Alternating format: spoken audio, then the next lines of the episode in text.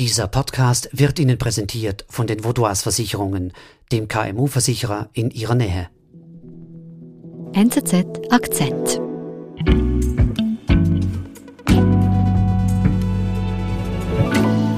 Nicole Anliker ist bei mir im Studio. Das freut mich besonders, weil du bist zurück aus Brasilien nach dreieinhalb Jahren Korrespondentin da. Schön, dass du da bist. Ja, ich freue mich auch.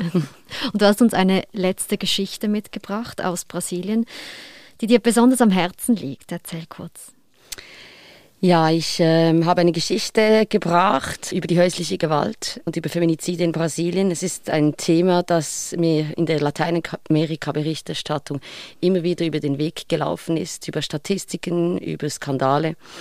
Ich habe dann aber irgendwann mal gemerkt, in Diskussionen mit Bekannten, dass das definitiv ein omnipräsentes Thema ist und sehr viele von ihnen erzählt haben, wie sie häusliche Gewalt erlebt haben in frühen Beziehungen.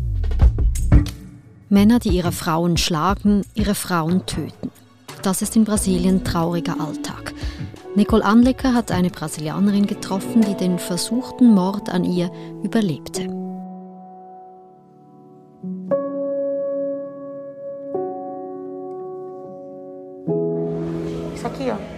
Foi um balde que ele me tocou. Na hora ele pegou o balde de.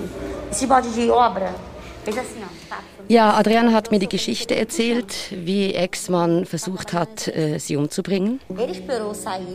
Es war an einem Abend, er hat sie abgefangen auf einem Heimweg und kündigte an, dass er sie umbringen werde. Ähm, sie rannte davon, er holte sie ein, äh, riss sie zu Boden. Dann schlug er auf sie ein, trat auf sie ein, knallte ihren Kopf an eine Wand, bis sie vor Schmerzen unbewusst wurde. Er hat danach mit einem Messer auf sie eingestochen und es war ihr Sohn, der ihr zu Hilfe geeilt war, der ihr das Leben gerettet hat. Muita coisa que eu não contei, que eu achava muito humilhante demais.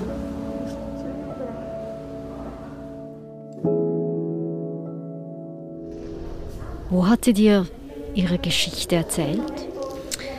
Adriana hat mir diese Geschichte auf einem Polizeiposten erzählt in der Stadt Duque de Caxias. Das ist eine Stadt im Gliedstadt von Rio de Janeiro. Dieser Polizeiposten ist speziell an weibliche Opfer häuslicher Gewalt gerichtet.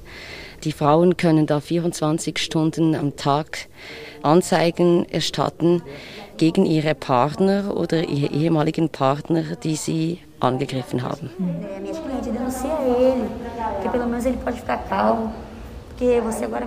Und hast du Adriana per Zufall dort getroffen? Nein, ich habe Adriana nicht per Zufall äh, da getroffen. Ich war auf diesem Polizeiposten bereits davor. Mhm. Um mit der Kommissarin äh, da zu sprechen, die sehr viel Erfahrung hat und auch einmal um zu sehen, wie das Ganze funktioniert, weil da kommen die ganze Zeit Frauen rein, äh, sitzen auf den Stühlchen und warten, bis sie quasi vor einem Polizisten aussagen. Und diese Polizeikommissarin hat mir dann vom Fall von Adriana erzählt und hat sie dann dahin eingeladen, als zum Schutz von ihr konnte ich sie natürlich auch nicht bei ihr zu Hause treffen und da war sie in einem Umfeld, das sie kannte. Mhm. Und wie alt ist sie? Sie ist knapp über 40. Ja. Antes ele já me agredia, é porque eu não denunciava, porque eu gostava dele. Wie konnte es denn so weit kommen, dass Ihr Ex-Freund Sie töten wollte? Ja, diese Beziehung hat ähm, glücklich angefangen, wie sie mir erzählt hat. Sie hat sich vor acht Jahren verliebt in ihn. Nach sechs Monaten sagte sie, aber sind die ersten Anzeichen gekommen. Er wurde aggressiver. Sie hat das auch immer mit Alkohol in Verbindung gebracht. Mhm. Ähm, hat sie immer wieder angegriffen. Sie sagte, sie hätte nichts dagegen unternommen in dieser Zeit, weil weil sie ihn so mochte. Mhm. Nach rund zwei Jahren dieser Beziehung eskalierte ein Streit. Und der war so schlimm und verletzte sie so schlimm, dass sie sich äh, damals entschloss, ihn zu verlassen und Anzeige gegen ihn zu erstatten, mhm. in körperliche Verletzung. Hat das etwas gebracht? Ja, der, der, Terror begann offenbar erst dann so wirklich. Also er hat äh, diese Trennung nicht akzeptiert. Mhm. Und äh, neben diversen, zahlreichen, unzähligen Gewaltanwendungen äh, drang er immer wieder Haus ein, zerstörte es, schnitt ihr die Haare ab, bis es dann im Oktober vergangenen Jahres zum versuchten Feminizid kam. Queria deixar ele me matar se deixar marca, ninguém me querer. Falando isso. Ja, sie hat diverse Narben von diesen Gewaltanwendungen davongetragen. Sie hat eine ganz dicke Narbe am Hinterkopf, weil er mit einem Ziegelstein einen Ziegelstein über den Kopf gezogen hat. Mhm. Sie hat äh, über beiden Augenlidern feine Narben. Das hat sie mir alles ziemlich, ohne, ohne, ohne aufgefordert zu sein und ziemlich äh, fast ein bisschen emotionslos gezeigt. Deformado. Todas essas marcas aqui é ponto que eu já levei dele, todas. É porque tá maquiada? Todas essas marcas aqui, todas essas.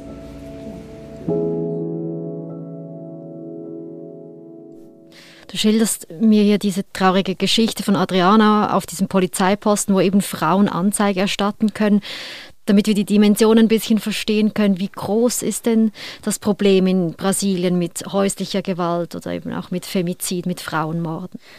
Es ist ein sehr verbreitetes Problem. Das sieht man in Medienberichterstattungen, man, man hört immer wieder davon. Die Wirtschaftskommission der UNO für Lateinamerika hat gezählt, dass äh, im vergangenen Jahr alle viereinhalb Stunden eine Brasilianerin einem Femizid zum Opfer gefallen ist. Mhm. Knapp 90 Prozent dieser Frauen wurden von ihren aktuellen oder ehemaligen Partnern umgebracht. Ebenfalls gibt es Zahlen aus dem Jahr 2019, ähm, die besagen, dass über 250.000 Brasilianerinnen Opfer häuslicher Gewalt wurden.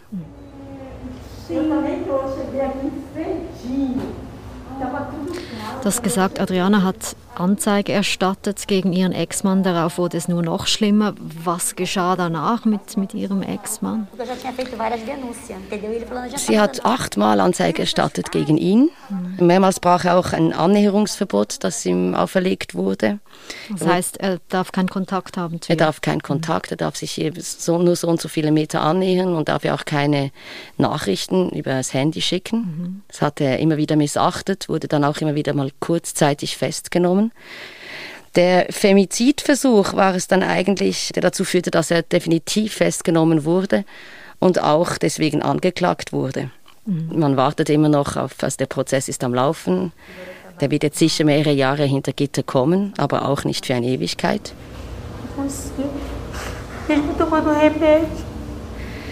Ähm, und für sie selber ist das, äh, sie ist total, da sage ich auch, da ist sie sehr emotional geworden. Sie ist sehr paranoid. Sie hat wahnsinnige Angst, dass er plötzlich wieder aus diesem Gefängnis raus ist. Hat mir auch gesagt, dass sie der zuständigen Polizeikommissarin fast täglich Nachrichten schreibt, um zu fragen, ob er tatsächlich noch in der Zelle sitzt. Sie hat Angst, dass er rauskommt und er sich an ihr riechen wird. Que ele possa sair de lá a qualquer momento e vir em direção e me matar. Medo é esse.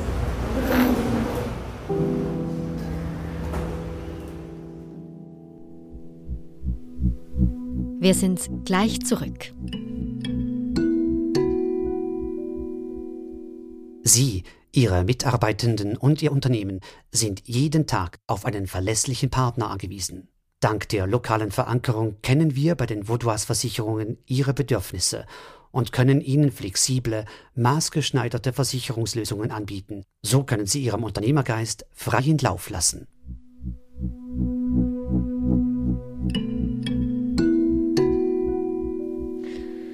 Wir hören diese traurige Geschichte von Adriana. Du sagst, Femizid, häusliche Gewalt, ein Riesenproblem in Brasilien.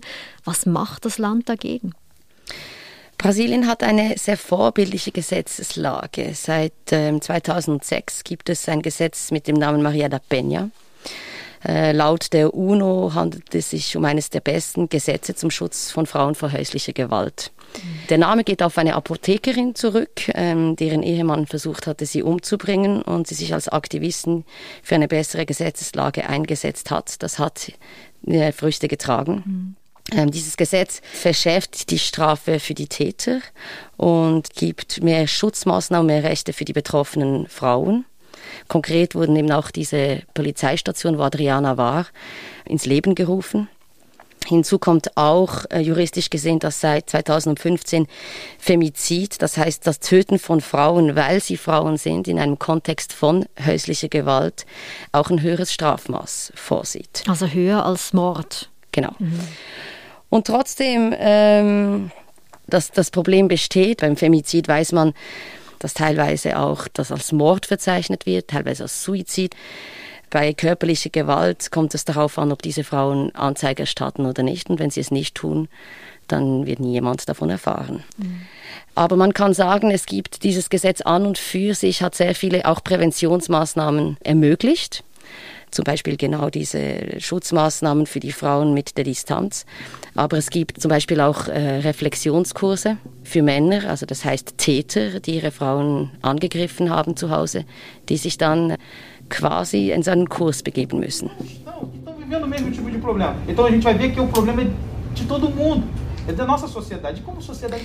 Ja, und so einen Reflexionskurs habe ich besucht, auch in Duque de Caxias. Da waren elf Männer die sind alle von ihren Partnerinnen oder ehemaligen Partnerinnen wegen häuslicher Gewalt angezeigt worden und müssen nun achtmal zwei Stunden innerhalb von sechs Monaten an diesen Kursen teilnehmen.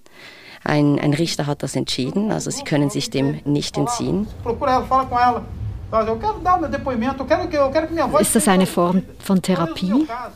Es ist mehr ein Austausch, muss man sich das vorstellen. Das ist ein Psychologe ist da vor Ort, da wird mehr darüber geredet.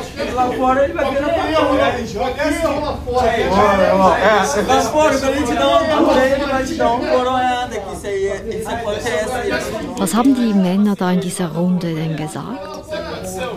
Also der eine wurde gefragt, der hatte an diesem Tag seine Kurse alle absolviert. Der wurde vom Psychologen gefragt, was er mitgenommen hat. Und er hat gesagt, äh, die Sitzungen hätten seine Gedanken total verändert. Denn er sei sich heute bewusst, dass er alleine durchs Leben gehen werde, sprich ohne Frau. Mhm. Weil ähm, laut ihm sind die Frauen von heute nicht mehr die Frauen wie aus den 40er Jahren, die eine Verhaltensweise hätten, die er sich wünschen würde. Und er darum lieber alleine durchs Leben geht.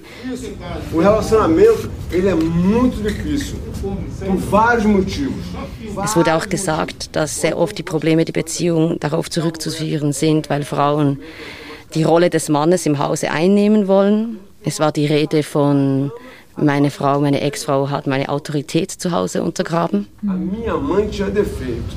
Então todas as mulheres têm defeitos haben die Männer aber auch irgendwie eine Form von Schuld eingesehen?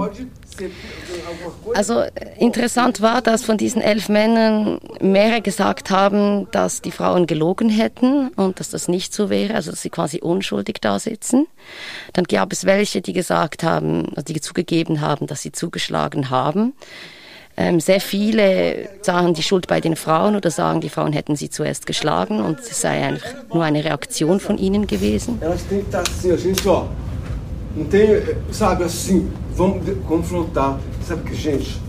Wie war denn das für dich jetzt als Frau mit da unter diesen Männern, die eben wegen häuslicher Gewalt angeklagt wurden? Mm, Im ersten Moment war ich erstaunt über deren Aussagen, aber eigentlich nur ganz kurz, weil ich habe dann gemerkt, das, die haben sich überhaupt nicht geschämt, dass wir jetzt da waren. Also das war für die wie kein, keine Frage. Die, die haben mich jetzt auch nicht komisch angeguckt oder teilweise irgendwie was schön geredet. Mhm. Und ich, ich glaube auch, das zeigt und offenbart eigentlich sehr gut, wie tief verwurzelt dieses patriarchale und machistische Gedankengut ist. Sie, sie merken gar nicht, wie, wie ich mich daran stören könnte, dass man so denkt, dass man als minderwertig bezeichnet wird. Das wurde wurde mehrmals auch gesagt. Und es zeigt halt auch, dass, dass diese Männer auf Gewalt zurückgreifen, weil sie nicht wissen, wie sie die Probleme anders lösen können. Sie stellen quasi wie ihre Männlichkeit im Haushalt wieder her mit Gewalt, weil sie den Frauen körperlich überlegen sind. Mhm. Also kann man sagen, es sind diese zwei Aspekte, die zum einen die Gewalt, die praktisch Alltag ist, zum anderen diese machistischen, patriarchalen Strukturen in Brasilien, weshalb häusliche Gewalt und Femizid ein derart großes Problem ist? Ja, es ist, es ist ein, es ist, es ist die Kombination wahrscheinlich von beiden und es ist, es ist ein großer Teufelskreis, weil, weil genau dieses machistische Gedankengut, das ist sehr tief verwurzelt. Man muss sehen, diese Männer, die da sitzen, die haben sehr oft Gewalt in ihrer eigenen Familie erlebt, die haben das mhm. erlebt von, bei ihren Großeltern, bei ihren Eltern.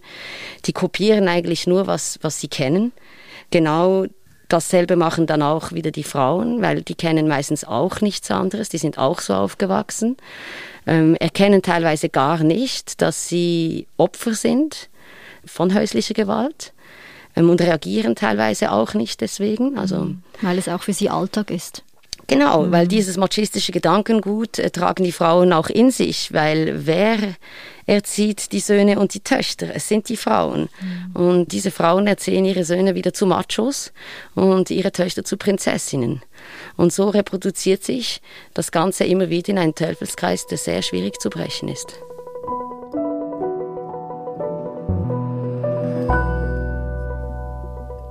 Nicole, was bleibt für dich persönlich zurück? Ähm, eben du bist wieder zurück in der Schweiz nach dreieinhalb Jahren Brasilien, hast als letztes auch diese lange intensive Recherche zu diesem traurigen Thema gemacht. Was nimmst du mit? Ja, das ist eigentlich wollte ich nicht äh, meine wunderbare Zeit in Lateinamerika mit einem mit einer so schlimmen Geschichte enden, weil ich ich, ich fühle mich fast ein bisschen schuldig auch dafür, weil hm. äh, Lateinamerika ist bekannt für Gewalt und äh, es aber so viel wahnsinnig schöne Seiten gibt, die ich genossen habe und deswegen auch wahnsinnig gerne da gelebt und gearbeitet habe. Trotzdem war es für mich ein Thema, das ich aufnehmen wollte, weil ich mir erst wirklich vor Ort bewusst geworden bin im Austausch mit anderen Frauen, wie tief dieses Problem ist. Und ich, ich wollte diesen Frauen Stimmen geben, aber auch verstehen, wie es dazu kommen konnte und damit auch den Männern eine Stimme geben. Vielen Dank für diese Geschichte und deinen Besuch im Studio. Vielen Dank.